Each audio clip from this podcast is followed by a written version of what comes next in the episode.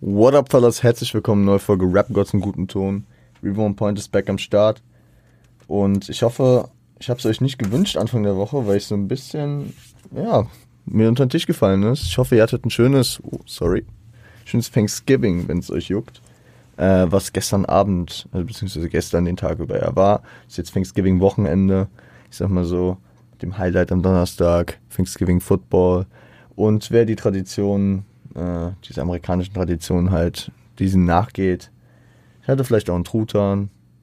Bei mir hat es dieses Jahr leider nicht geklappt, beziehungsweise ich rede bei mir jetzt einfach mal in der Gegenwart, klappt es heute leider nicht, ähm, da ich andere Verpflichtungen heute habe.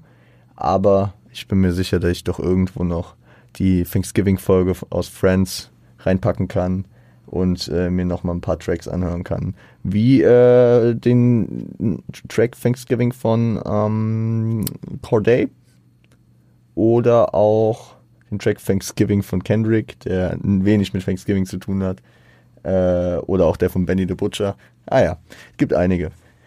Thanksgiving-Folge mal. Hm, überleg's mir. Es gibt, es gibt gute Playlists dafür, tatsächlich, für Thanksgiving, Hip-Hop-Playlists auf Spotify. Aber egal. Leute, heute soll es nach Jahren mal wieder um ein Tupac-Projekt gehen. Und ich muss sagen, äh, ich habe mich ein bisschen auch davor gescheut, ja, vor diesem Projekt, weil äh, ich nehme es schon mal vorweg, es ist bei weitem nicht mein Lieblingsprojekt von Tupac. Wir reden über sein zweites äh, Studioalbum aus dem Jahre 1993, Strictly for Ma. Äh, ganzen Titel werde ich nicht aussprechen, aus äh, gewissen Gründen, könnt ihr euch vorstellen. Wir recappen nochmal kurz Pucks Weg. Ich kann jedem ans Herz legen, natürlich sich den Film All Eyes on Me anzuschauen, den es auf Netflix gibt, äh, wenn man die Geschichte und das Leben von Tupac nochmal ein bisschen mehr Einblick kriegen will. Weil man da auch viele einschneidende Erlebnisse, die er hier auch auf dem Album verarbeitet, äh, ja, mit miterlebt, beziehungsweise halt äh, zu Gesicht kriegt. Tupac wurde ähm, in New York geboren, äh, tatsächlich unter dem Geburtsnamen LeSean Parrish Crooks, wurde dann jedoch äh, im Alter von einem Jahr in Tupac Amaru Shakur umbenannt, ähm, weil seine Mutter der Meinung war, dass er wie ein Revolutionär heißen sollte. Und Tupac Amaru Zweite war ein peruanischer Revolutionär im 18. Jahrhundert. Auf jeden Fall äh, wechselte er zweimal noch seinen Wohnort. Er blieb erstmal an der Ostküste äh, zog nach Baltimore und dann, ich glaube so mit 16, zog er dann an die Bay Area. Ja, also nach Oakland, LA. To live and die in LA. Yeah. Wofür äh, er ja auch größtenteils, sag ich mal, womit man ihn am meisten assoziiert, mit der West Coast, so mit der Bay Area. Seine ersten musikalischen Schritte, und wir reden jetzt nicht über die ganzen Familienstrukturen, vielleicht sparen wir später nochmal ein bisschen. Black Panther, sehr, sehr viele Black Panther-Einflüsse, wie dem auch sei. Checkt da vielleicht an unserer uralte Folge, einen der bestgeklicktesten. Wen wundert's, wenn, wenn ich hier, äh, wenn Tupac einer meiner Lieblingsrapper ist. Ähm, eine meiner bestgeklickten, aber auch eine meiner ersten Folgen, deswegen qualitativ. Ich will sie mir nicht nochmal anhören, aber geht um das erste Tupac-Album, Tupacalypse Now.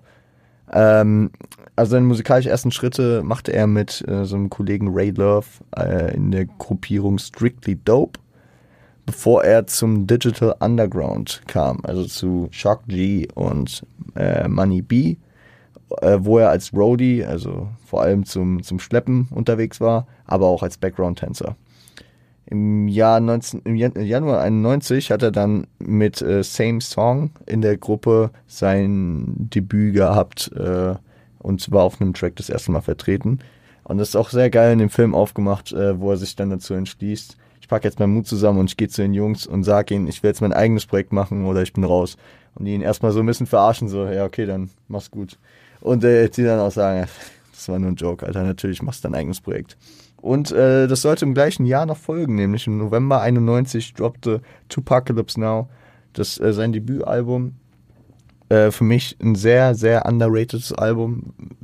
Wahrscheinlich für mich das beste Tupac-Album, ja mit äh, Bangern wie I Don't Give a Fuck, Trapped, Violent ähm, und äh, zwei meiner absoluten Lieblings-Pack-Tracks, nämlich Soldier Story, bei dem wir später noch sprechen werden, und äh, auch Brenda's Got a Baby. Part-Time Mother war auch drauf. The Lunatic. Ah, da war schon, da war schon sehr, sehr viel Gutes drauf. Ähm, muss ich eigentlich auch mal wieder hören. Trap war auch drauf. Ja, ja. Sehr, sehr, sehr, sehr, sehr gutes Ding. Habe ich auf Platte. Ich muss, ich muss eigentlich mal die Platte hören. Ja. Auf jeden Fall. Genau, nach Tupacalypse Now sollte dann auch sein zweites Album droppen, nämlich äh, Strictly for My. Ähm, droppte am 16. Februar 1993 und äh, wurde gebackt von äh, der Single, der, der Lead-Single Holla If You Hear Me, die auch das Intro äh, am Ende bilden sollte, die am 4. Oktober 93 dann schon, also in etwa zwei Wochen vor Album-Release, äh, gedroppt wurde.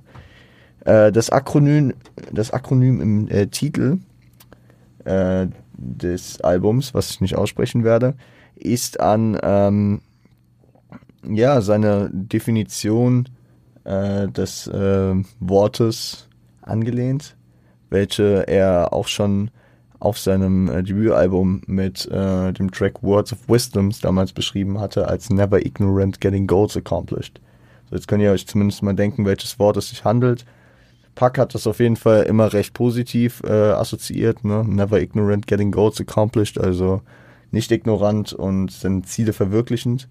Ähm, ich habe ich hab das ähm, auch so ein bisschen, ich habe mir da Gedanken drüber gemacht, wie ich das jetzt verschriftlichen soll hier. Soll ich das äh, im Titel irgendwie äh, unkenntlich machen? Soll ich das äh, ausschreiben? Aber im Endeffekt habe ich mich für die Anführungsstriche einfach entschieden, weil es äh, Pack damals so das Album genannt hat. Und wir verfälschen hier nicht die Kunst. Äh, natürlich distanziere ich mich äh, von meiner Position natürlich äh, von der Nutzung dieses Wortes und ähm, werde im weiteren Verlauf natürlich auch äh, darauf hoffen, dass sich keiner zu sehr getriggert fühlt davon, dass die Folge jetzt so heißt, wie sie heißt. Ähm, genau. Mm -mm -mm. Im Nachhinein sollten dann nach Album-Release auch noch zwei weitere Singles droppen, äh, sage ich dann in gegebener Zeit nochmal dazu. Ich würde sagen, ich gehe jetzt nicht strikt Track by Track durch, ja, weil es bietet sich hier nicht an. Ich äh, starte einfach mit Holla If You Hear Me rein, wenn ich zu etwas was zu sagen habe, wo ich auch schon weiß, zu dem Track werde ich sonst später nicht mehr viel sagen müssen, dann äh, gehe ich damit rein. Grundidee ist schon, dass ich äh, von oben nach unten, also von 1 bis 16 durchgehe. Letzten Endes äh, über paar Tracks, die, die ich nicht so viel zu sagen habe, streue ich vielleicht zwischendurch mal kurz was ein. Holla If You Hear Me, die Leadsingle und das Intro ist äh, ein gut gewähltes Intro, denke ich mal. Pushend und äh, anspornend durch die Einbeziehung des Hörers. Ne? Man soll sich melden, wenn man ihn hört. Das ist gutes Crowdworking. Äh, man soll sich melden, wenn man angepisst ist. Wir im zweiten Part dann noch so, holler if you pissed. Und ähm, es ist ein Rundumschlag. Es ist auch ein bisschen ein Querschnitt der Thematiken, die das Album dann haben sollte. Unterdrückung der Schwarzen in der Gesellschaft. Äh, Won't turn the other cheek, also auch schon mit Aussagen. Much love for my brothers in the pen. Äh, viel Liebe für seine äh, Jungs im Knast. Also Polizeibrutalität, unfaire Justiz gegenüber der äh, Black Community in den USA. Won't turn the other cheek. Äh, entgegen der, äh, der, der christlichen Tugend, die äh, Jesus ja, meine ich, ne? Jesus hat die andere Backe hingehalten. Won't turn the other cheek. Ähm, ist, glaube ich, so äh, eine Aussage von Malcolm X. Ich bin, ich bin, ich bin gerade dann auch, sorry, ich, ich hänge gerade ein bisschen. Ich meine, es war Malcolm X, der auch diese, diese, ähm, diese, diese, diese, äh, dieses sich unterdrücken lassen, äh, dem entgegengegangen ist. Aber es passt auch auf jeden Fall zu den Black Panther Motiven, die Pack durch seine ganze Familien, durch sein ganzes Familienkonstrukt hatte und äh, ja auch gelebt hat. Ja.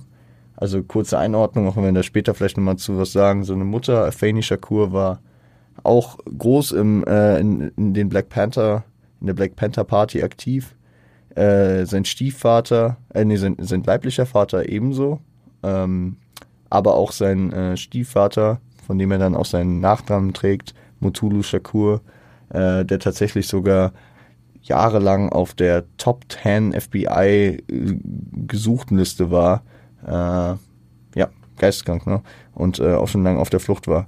Also, ähm, die Familie Shakur war sehr, sehr drin in der Black Panther Party, weswegen Puck natürlich auch mit diesem Knowledge aufgewachsen ist. Im Film wird es auch immer sehr da, äh, so dargestellt, als äh, dass Puck ähm, von seiner Mutter vor allem, also dass Fanny sehr viel Wert auf Bildung gelegt hat bei ihm und bei seinem großen äh, Stiefbruder Mopreem, also dem äh, schon älteren Sohn aus früherer Beziehung von Mutulu Shakur. Auf jeden Fall. Äh, ähnliches, äh, auf ähnliches geht er später im Track Struggle mit äh, Strugglen äh, mit äh, dem Live Squad nochmal ein, ja, also mit Stretch und Majesty.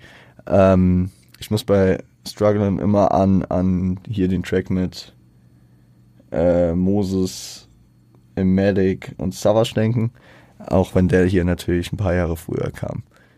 Ähm, er ist auch ein Sprache und Lieder, wie er in How Life You Hear Me klar macht, es ist Zeit für einen neuen Plan, so. Äh, da kommen die Black Panther Züge auch wieder raus. Ähm, es sind Referenzen und, sag ich mal, Ansätze, die, die später und die wir auch schon in diesem Podcast besprochen haben, die wir bei Künstlern wie Kendrick Lamar oder bei OG Kimo sehen. Ich denke da ganz treffend an äh, 2 und 6 von Kimo, ne? Äh, wo, wo Kimo auch über einen Plan redet, äh, auf den manche hoffen und manche sich dafür darum kümmern, dass dieser Plan eingehalten wird. Er, er nimmt dort auch das äh, Thema mit äh, der Wange auf, die er nicht hinhält.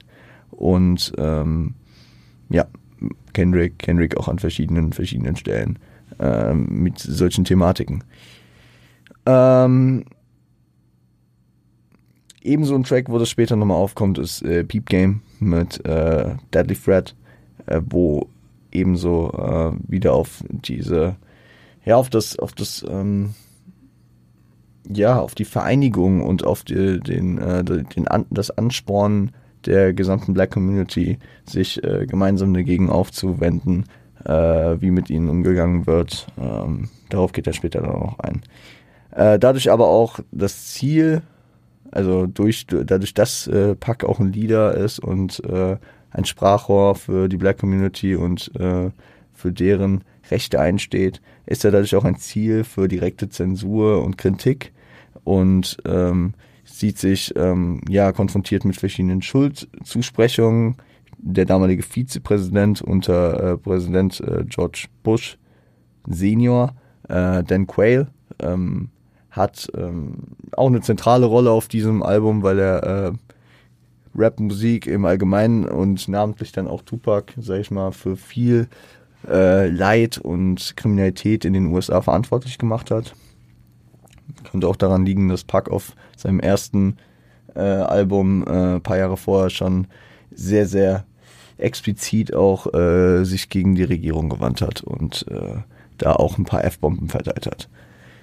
Äh, Puck rechnet auch mit einem Exempel, das an ihm statuiert wird, dass er irgendwann ähm, ja umgelegt wird. Geht er in verschiedenen äh, Situationen äh, des Albums auch nochmal drauf ein, gehen wir später nochmal kurz drauf ein. Es erinnert mich aber auch sehr an High Power von Kendrick, wo er, äh, er ja auch drauf eingeht. And everybody watch the autopsy, uh, so you can see why the government has shot me. So, die, die, das ist so ein wiederkehrendes Ding und wir wissen, vor allem spätestens seit wir über To Pimple Butterfly gesprochen haben, ein Album, was sich ja vor allem mit den Werten und den eigenen Interpretationen von Tupacs Ansätzen bei Kendrick ähm, äh, wiederfindet und dann auch dieses Gespräch am Ende des Albums auf Model Man hat, ist, ähm, ist, ist ganz klar, dass, dass Kendrick sich natürlich auch an Tupac orientiert, beziehungsweise inspiriert hat lassen und davon geprägt wurde. Ähm, er nimmt diese diese Zensurambitionen von Vizepräsident Quayle oder Quayle? Quayle? Quayle. Ich sage es Quayle. Ich denke, es ist Quayle. Äh, von Quayle nimmt er auch mit in den nächsten Track, nämlich Puck's Theme, wo ja eigentlich fast nur ein Skit ist, wo er als, äh, sich als nicht perfekter Mensch äh, herausstellt, beziehungsweise äh, ja, wo er zugibt, dass er Ecken und Kanten hat, äh, Fehler hat und auch nicht als Vorbild äh, zu verstehen ist, sondern äh, der tut, was er für richtig hält und so gemacht wurde von der von der ähm, von der Gesellschaft, wie er halt wurde. Ist halt auch immer wieder die Frage mit dieser Vorbildsfunktion. Kann man sich dieser komplett entledigen? äh, ist es, ja, kann man sich davon komplett entledigen. Oder ist man, ist man gezwungen, wenn man äh, kreativ ist und, äh, sag ich mal, auch natürlich damit junge Zielgruppen erreicht, aber auch ältere Zielgruppen, ne? Für jeden irgendwie ein Vorbild sein zu müssen.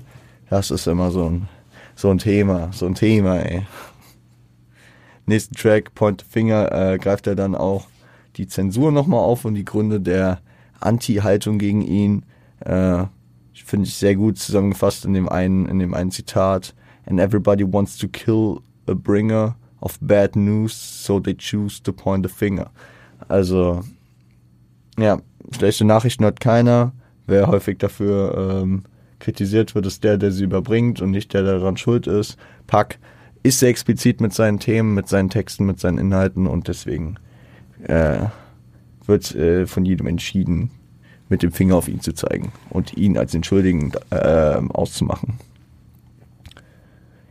Die ersten drei Tracks, auf jeden Fall, ähm, ja, interessant. Aber auf Something to Die vor dem Interlude und dem vierten Track, ähm, ja, greift er auf Weisheiten seiner Mutter zurück, die äh, ihm mal gesagt hat anscheinend, wenn, wenn man nichts in seinem Leben hat, wofür man, äh, wofür es sich zu leben lohnt, dann sollte man sich besser auf die Suche nach etwas machen, wofür es sich lohnt zu sterben. Ähm, und das, da findet Puck sich wieder als Leader und Informant der Black Community mit dem, sag ich mal, Berufsrisiko, was er auch schon klar gemacht hat, äh, als Opfer, als Ziel, als Opfer später von äh, politischen Gegnern zu äh, sterben. Letzten Endes ist Pack früh gestorben, wenn auch nicht äh, zumindest offiziell äh, durch die Hand von politischen Gegnern. Man kann es ja nie wissen. Keine Ahnung. Es, äh, also da, vielleicht rap-politischen Gegnern, das könnte man so sagen. Aber ja. Ähm, zudem stellt er auch in dem Track ähm, sinnlose Gründe zum Sterben dar, spricht über äh, Latasha Harlans, eine 15-Jährige, die erschossen wurde äh, bei dem Versuch, in einem, in einem Laden einen Saft zu klauen, was wirklich nicht sehr schlau ist, beziehungsweise nicht sehr, nicht sehr sinnvoll, dafür sein Leben zu lassen in so jungen Jahren. Und er spricht über Quade Walker Teal, einen Sechsjährigen, der bei einer laut Pack hitzigen Diskussion, äh, Situation, sorry, bei einer hitzigen Situation auf einem Festival als Unbeteiligter äh, erschossen wurde. Ist auch eine sehr prägende Szene in dem Film. Ähm, weil anscheinend äh, gab es da ja einen hitzigen Diskurs, Packs Waffe oder äh, eine Waffe aus seiner Entourage ist auf jeden Fall auf den Boden gefallen und beim Aufheben haben sich dabei Schüsse gelöst wirkte erstmal so, als wäre keiner getroffen worden und 100 Meter weiter war dieser sechsjährige Junge, den, äh, der erwischt wurde. So. Äh, gibt mir auch ein bisschen Vibes von New York State of Mind. Könnte ich mir auch vorstellen, dass das, äh, obwohl Nas dort äh, in diesem Track ähm, hier das, äh, das wilde Treiben in New York beschreibt, dass sich äh, das auch ein bisschen an der Story ähm, zeigt. Beziehungsweise es vielleicht auch einfach zeigt, dass diese dass diese Sachen keine Einzelfälle sind, dass sich aus Versehen Schüsse lösen. Weswegen man natürlich Waffen äh, und das omnipräsente Tragen von Waffen äh, in den USA natürlich auch immer weiter hinterfragen kann. Weil, ähm, genau, das ist sowohl in New York State of Mind ein Thema als auch hier und äh, hier folgt es auch einer wahren Begebenheit, so praktisch. Ich würde nicht sagen, dass bei Nas äh, in seinen Erzählungen eine absolute Lüge ist, aber er, er bezieht sich ja jetzt nicht unbedingt auf eine spezifische Situation, sondern kreiert halt dieses Bild davon, dass solche Sachen passieren können. Ähm, Jealousy and Recklessness is nothing to die for. Heute bin ich wieder ein bisschen mehr in Zitierlaune, was vielleicht auch an Park einfach liegt, aber ja, manchmal näht er es einfach sehr gut. Ebenso spricht er über seinen Each One Teach One Ansatz. Ihr könnt langsam verstehen, wieso ich auf den Namen für äh, unseren äh, zweiten Podcast, also für meinen zweiten äh, Podcast, beziehungsweise auch für Jans zweiten Podcast gekommen bin, den wir alle zwei Wochen machen an der Stelle. Bisschen Werbung, checkt das gerne ab. Äh, neue Folge kommt nächsten Dienstag. Ähm, genau. Eine exponentielle Verbreitung von Packs Botschaften will hier einfach deutlich machen, beziehungsweise von Botschaften generell.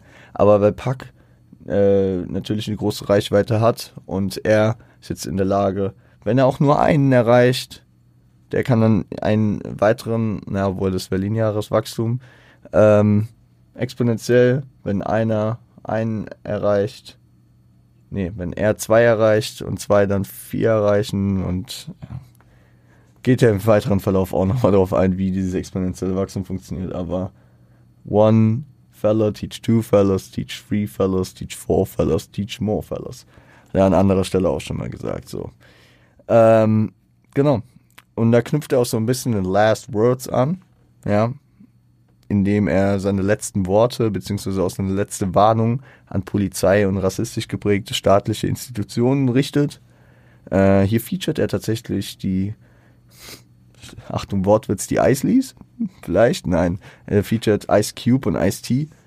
Ähm, Ice Cube, natürlich ein NWA-Urgestein und äh, begnadeter West Coast MC, ebenso wie Ice T äh, die beide, sag ich mal, keine Kinder von Traurigkeit sind, diesen West Coast Gang Bezug haben und da, sag ich mal, sich auf den Straßen noch auskennen.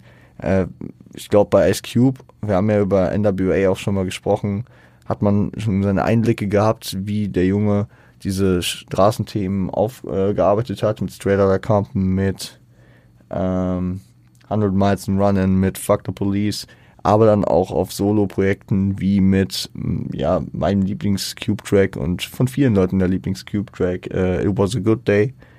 Ähm, Ice-T hat natürlich auch den legendären Six in the Morning Track, äh, auf den sich beispielsweise auch ein Snoop Dogg später mal berufen sollte. Ja, also äh, zwei elitäre Rapper, Rap-Größen zu der Zeit und das zeigt natürlich auch so ein bisschen den äh, upcoming Hype um Pack, wenn man, wenn man das damit vergleicht, wer auf dem ersten Album gefeatured war und was für Namen hier auf dem zweiten Album mit den beiden hier auf jeden Fall am Start sind.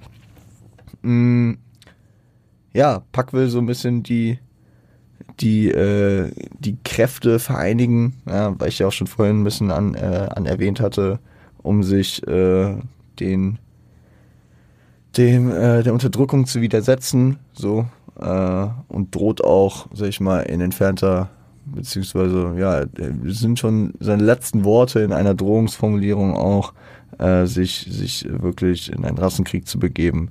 Man muss auch sagen, zu dieser Zeit, Anfang der 90er, oh, war das, war das äh, teilweise mit den, ähm, mit den Ausschreitungen und auch mit den Unruhen, vor allem nach äh, dem, nach dem Fall Rodney King, äh, ja, gar nicht so, gar nicht so äh, unknapp davor. Ne?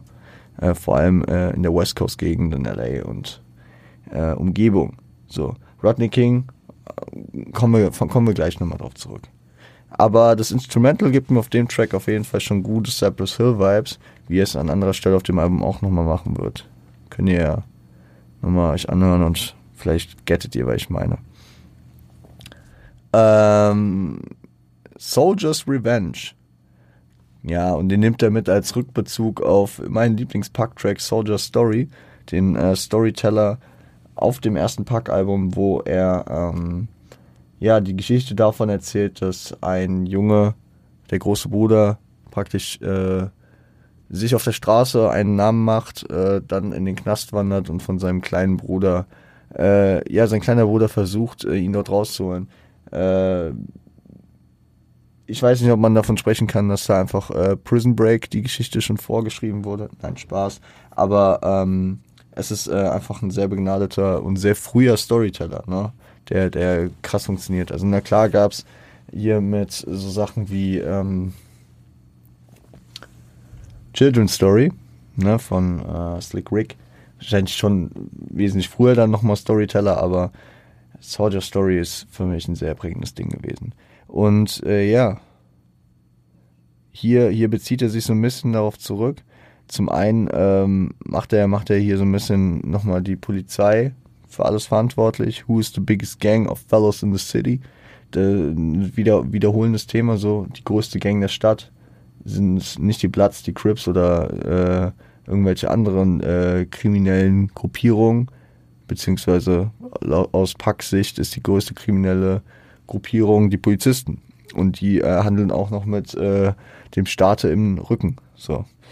Ähm, genau. Ähm, und ebenso dient der Track, und da habe ich ja eben schon ein, einge, eingeläutet, äh, so ein bisschen als Rückbezug auf Soldier Story, als Antwort auf äh, einen Zivilprozess, ausgehend von äh, einer gewissen Linda Davidson, die ähm, Puck äh, in einem Zivilprozess verklagte, äh, weil ihr Mann, der ein äh, Beamter war, ein Polizeibeamter, bei einer Verkehrskontrolle, also ihr Mann Bill, also Bill Davidson, ein äh, Polizeibeamter, der bei einer Verkehrskontrolle von einem gewissen äh, Ronald Ray Howard äh, erschossen wurde, der anscheinend entweder dabei oder da kurz vorher Soldier Story von Puck hörte und ich meine sogar auch im Prozess aussagte, sich äh, deswegen dazu motiviert gefühlt zu haben. Das habe ich jetzt nirgendwo mehr gefunden. Ich meine, dass ich das irgendwann mal gelesen habe, das mit der Motivation. Aber aufgrund dieses Todes äh, von ihm wurde Pack dort zivil, zivilrechtlich verklagt. So. Ähm, und ja, um das ein bisschen zu untermalen, woher diese, diese Ver Vermutung oder diese, diese, dieser Schluss kommt, ähm, hat äh, Pack dort auch am Ende von Soldier's Revenge auch nochmal äh, eine sehr prägende Line aus dem Track Soldier Story gesampelt und eingefügt. Uh, they finally pull me over and I laugh. Remember Rodney King and I blast on his punk ass. Ähm, ja. Bezogen auf Rodney King wieder, ja. Damn. Okay. Soldier's Revenge, genau. Reden wir über Guess Who's Back. Weil über, was war das? Peep Game und Peep Game und Struggle haben wir ja schon gesprochen. Kurz, wenn auch nur. Ähm, Guess Who's Back ist dann der Einstieg in die zweite Albumhälfte. Und äh, hier lässt sich der Fun Fact einbetten, dass äh, die Vinyl in die Dark Side und die Black Side unterteilt wurde. Also auf der ersten, auf der Dark Side waren die Tracks 1 bis 8 und jetzt sind wir bei Track 9 angekommen, äh, welcher bis zum Ende des Albums die Black Side küren sollte. Äh, der, der geht, äh, der ist ein bisschen kommerziell untergegangen, denke ich, äh, so von dem, was ich gehört habe und auch gelesen habe über den Track, aber äh, kann man sich gut geben und er hat wieder diese Cypress Hill Vibe so ein bisschen. Aber ja, Guess Who's Back, ich glaube, es gibt viele Rapper, die einen Guess Who's Back Track oder Guess Who's Back Lines hatten. ja. Äh, Park is back und äh, ja. Represented 93.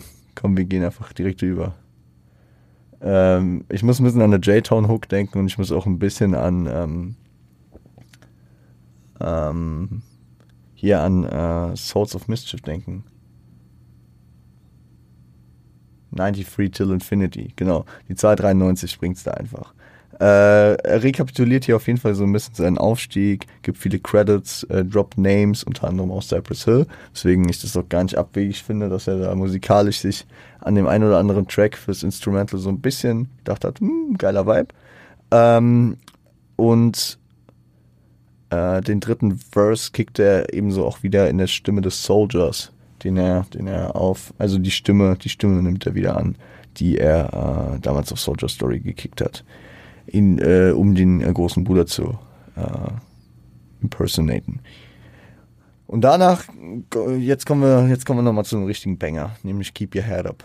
Keep Your Head Up ist ein, eine Anthem, eine Hymne für die Ladies. Äh, ist eine kommerziell gut gewählte Single-Auskopplung, die im Nachhinein kam. Und äh, ist ein aufbauende Worte und äh, unter anderem auch feministische Zugeständnisse. Und es zeigt, dass hinter der harten Schale des Players Tupac, der von der Straße ist und hier für das, äh, für, für die tiefen und großen ähm, Veränderungen einsteht, auch, auch so ein sentimentaler, sehr, sehr ähm, smoother Track äh, möglich ist, ja. Ähm, und beispielsweise auf das Selbstbestimmungsrecht von Frauen in, in Bezug auf das Kinderkriegen kickt er eine sehr wertvolle Line. Und ich meine, heutzutage würden wir sagen, wow, wow, Screenwashing ist ein bisschen Fishing for Compliments. Aber man muss sagen, 1993 war das schon, damn, ne? Props dafür, Bro, dass du das damals gemacht hast. Uh, and since a man can't create one, he has no right to tell a woman when or where to create one. Ähm, Ja. Ja, absolut. Stehe ich dahinter. 30 Jahre später, denke ich, ist es mittlerweile auch bei vielen Leuten mal angekommen. Beziehungsweise, ja gut, in den USA macht man auch ein bisschen Rückschritte, aber gut, scheiß drauf. Jetzt machen wir das Fass hier nicht auf. Ähm, ist ein einflussvoller Track mit kontrakonzeptionellem Vibe. Was meine ich mit kontrakonzeptionell? Das Album ist sehr, sehr düster und sehr, sehr auf dieses Rassenthema, auf dieses Rassismusthema, auf dieses äh, wir müssen uns gegen alles Mögliche stellen. Und hier, äh, ja, auch vom Soundbild äh, kommt er so ein bisschen von Seite. So. Und äh, muss ich auch dazu sagen, wird von Shindy mal genamedropped, aber auch etwas, etwas fehlinterpretiert oder beziehungsweise etwas sehr provokativ. Weil, wenn man betrachtet, dass der Track ein Track für die Ladies ist, Keep Your Head Up und äh, Shindy sagte, ähm, äh, und wenn ich komme, sag ich den Bitches Kopf hoch wie dieser Tupac-Song. Ja, ja. Shindy, Shindy treibt die Emanzipation in dem Punkt dann doch wieder ein bisschen zurück. Aber äh, Keep Your Head Up auf jeden Fall ein geiler Track. Ja, also ist auf jeden Fall auch einer der Tracks, die ich ähm, aus diesem Album auch in meiner Rotation habe, beziehungsweise in meiner Playlist habe. Rotation klingt immer so, als würde man täglich hören. Das ist natürlich auch ein bisschen weit gegriffen, aber ja. Danach gibt es einen Titeltrack und äh, da kann ich nur zu sagen, dass mich der Beat ein bisschen an Trapped erinnert äh, vom ersten Album. Sonst habe ich aber zu dem eigentlich auch nicht viel zu sagen. Die Hook ist ganz nice. Äh, mit dem so ein bisschen Scratch, ein bisschen wiederholt den äh, Titel des Albums, ja. Ah, ist ganz cool. Äh, The Streets are Death Row. Ja, mit ein bisschen mit Rückbezug auf sein erwartetes Ende, den Märtyrertod, den er irgendwann sterben wird, weil an ihm ein, ein äh, Exempel statuiert wird, das, was er zumindest erwartet durch seine politischen Gegner. Man weiß es noch nicht. Als Menace to Society, also als gesellschaftliches Problem, was zu beseitigen, zu, äh, zu, äh, zu beseitigen ist, oder als Street Hustler. Und ja, ja. Also, ähm, der Art ist, äh, der, der Art. Der Track ist auch eine Art äh, Self-Fulfilling Prophecy, muss man auch dazu sagen, weil wer, wer sich mit Puck und auch mit seinen späteren Jahren auskennt, weiß, dass Puck später bei dem Label von Shook Knight und ähm, also zunächst von Shook Knight und Dr. Dre, später nur von Shook Knight, äh, Death Row sein sollte. Ähm, während er im Knast war und sein drittes Album ähm, Me Against the World äh, droppen wollte, äh, in dem Shook Knight ihm damals dann die Kaution stellen wollte. Ich greife so ein bisschen vorweg, aber trotzdem äh, war es eine self-fulfilling prophecy, weil das war Jahre vor dem ersten Kontakt zu Death Row und zu Shook Knight, ja. Und er hat, er hat hier eher so über die roughen Streets gesprochen und Death Row und äh, Death Row ist ja auch einfach ein englisches Wort. Aber es ist lustig, weil das Label gab es damals auch schon. Ne? Das Label wurde wann, 92 gegründet, 91, 92, sowas. 92 kam Chronic auf jeden Fall schon darüber. Ja, ich weiß nicht, wann, wann jetzt genau, auf welchen Monat und Tag. Aber ja, ähm, Self-Fulfilling Prophecy, vielleicht hat er da auch schon so ein bisschen Sympathie schüren wollen, aber genau, eigentlich, eigentlich ganz cool.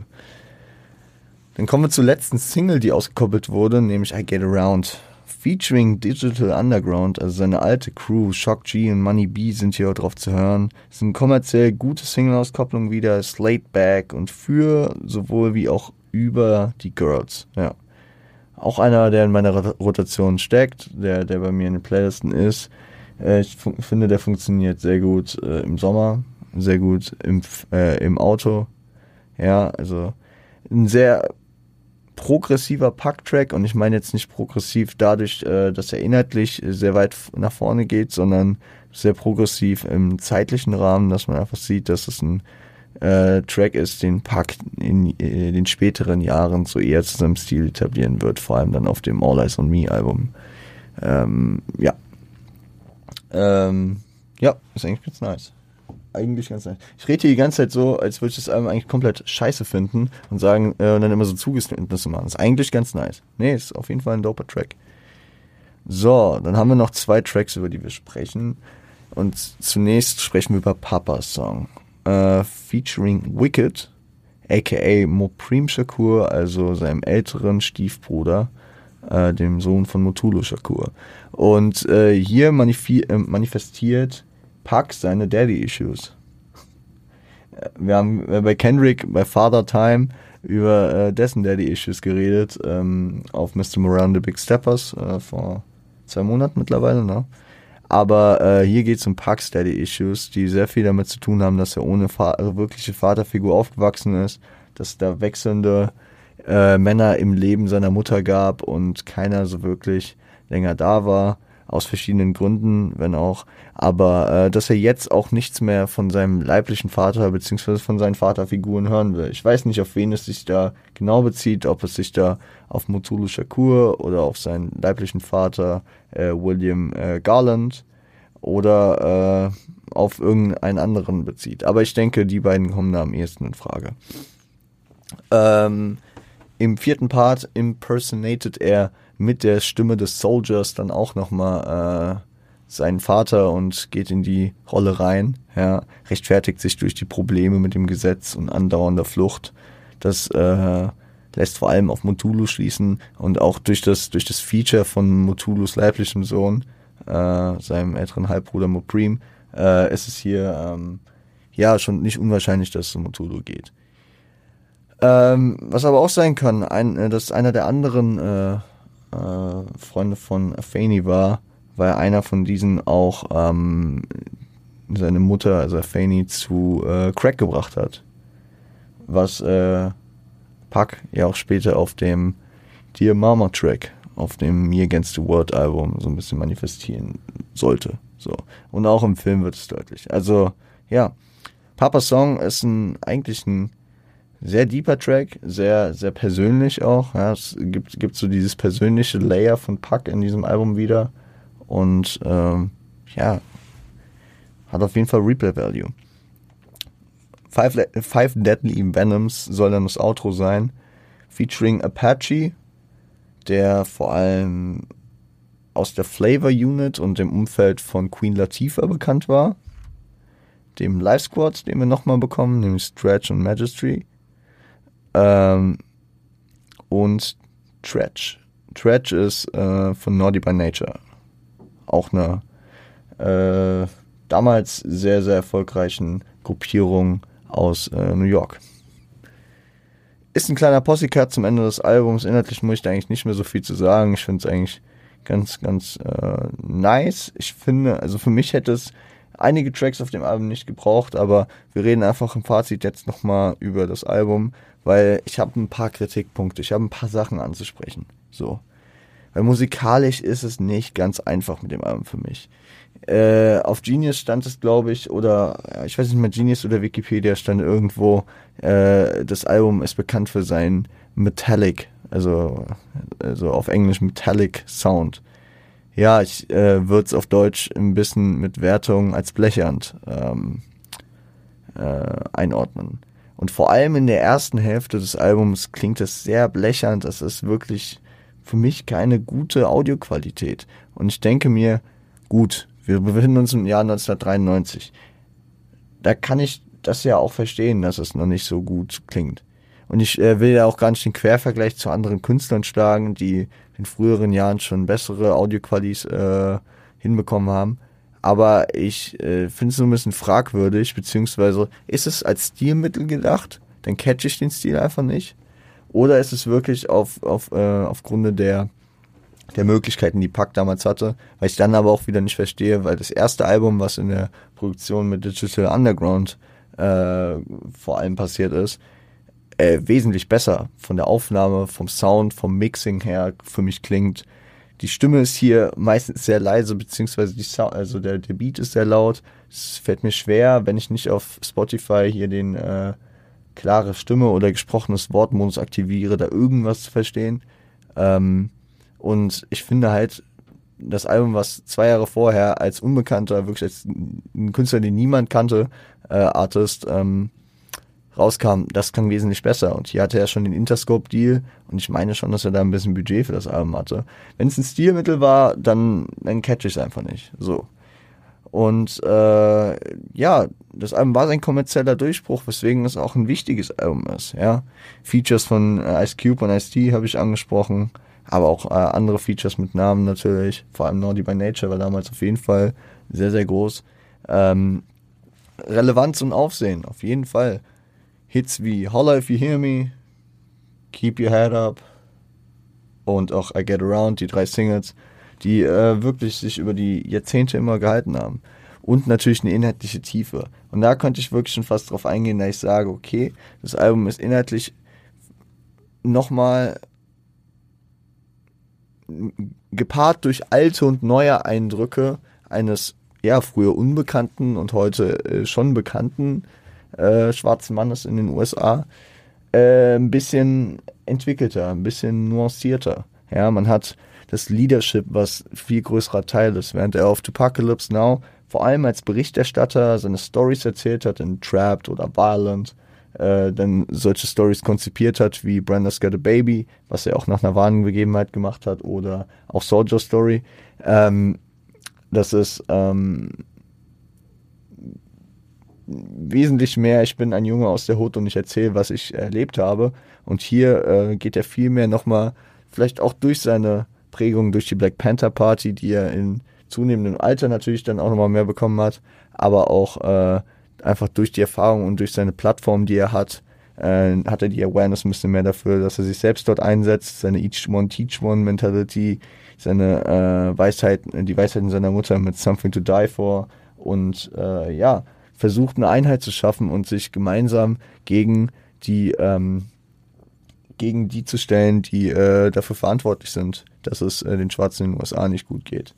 Natürlich ist es dadurch auch ähm, erst möglich, dass er so viel Aufsehen erregt hat, dass er dieser Menace to Society geworden ist, der vom Vizepräsidenten outgecallt wird, der mehrere Prozesse am Laufen hat. Aber äh, deswegen ist dieses Album wahrscheinlich auch so wichtig, ja. Darüber hinaus hm, hat es eine thematische Breite. Man hat diese Rassismus-Themen, man hat mit Keep Your Head Up da einen feministischen Track, man hat die Street immer mal wieder drin, man hat Girls mit I Get Around äh, abgedeckt und man hat natürlich auch was Persönliches, vor allem mit äh, Papas Song. Also ähm, ist, ist, ist eine gute Breite. Ähm, und ebenso hat man Stellungnahmen zu den Real-Life-Geschehnissen. Ne? Der Album-Ban ähm, durch äh, ja, äh, durch den ähm, Tupacalypse Now teilweise nicht vertrieben werden durfte. Äh, Dan Quayle, den Vizepräsidenten, Letitia Harlan, äh, Quade Walker und auch äh, Bill Davidson. Alles Real Life Stories, die er dort, sag, sag ich mal, mit einbringt. Und ähm, letzten Endes komme ich zu dem Punkt, dass es ein wichtiges Album ist. Das ist für mich persönlich aber das Album mit dem geringsten Replay-Value ist. Und jetzt müsst ihr drauf aufpassen. Ich nutze den Superlativ das schlechteste Pack-Album. Aber auch nur im Hinblick darauf, dass ich nur fünf Pack-Alben in der Wertung habe und äh, ja, eines den letzten Platz belegen muss. So. Und das, äh, ich könnte jetzt auch einfach fünf Jahre noch warten, bis ich alle Packalben besprochen habe und dann eine epische Reihenfolge machen, hey, vielleicht ist es in fünf Jahren wieder anders. Aber ich muss sagen, so wie die letzten Jahre, das Album hat bei mir den wenigsten Replay-Value bekommen. Und äh, das finde ich für manche Tracks auch recht schade. Aber vor allem dieses Soundbild, das ähm, macht mir selten, beziehungsweise eigentlich fast nie Bock, das Album in ganzer Länge zu hören. Deswegen habe ich auch zu dem Album in der Recherche nochmal wirklich ein paar Layers für mich entdeckt, die ich vorher noch nicht hatte, obwohl ich ja wirklich mich mit Pack vor allem zu gewissen Zeiten sehr, sehr viel auseinandergesetzt habe. So, und äh, ich muss auch sagen, dass ich durch die Arbeit jetzt hier an dem Album, wo ich auch äh, euch mal wieder danken kann, weil ich wusste, dass ich irgendwann über das Album sprechen muss und ich wollte auch darüber sprechen. Und äh, es hat sich wirklich nochmal ein bisschen was geändert, äh, dass ich vor dieser, durch, vor dieser Folge und vor der Arbeit an dieser Folge zwei Tracks mit I Get Around und Keep Your Head Up in meiner Playlist hatte. Und nun sind es mittlerweile fünf sehr, sehr deutlich, äh, wie sich dann nochmal die äh, Hälften voneinander abheben, weil alle fünf Tracks sind in der zweiten Albumhälfte.